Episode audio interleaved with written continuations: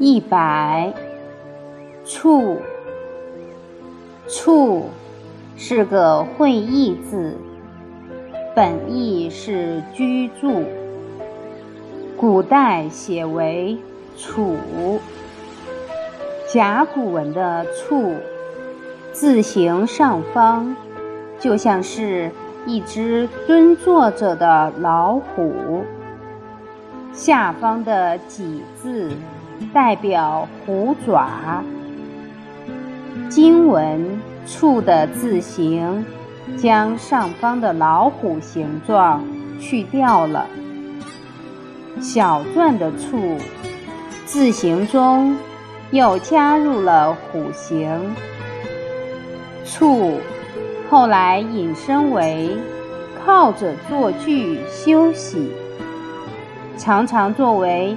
隐身世外高人的住所，现在处早已没有了古人的那种高雅和闲适，平常百姓蜗居的地方，也可以称为住处。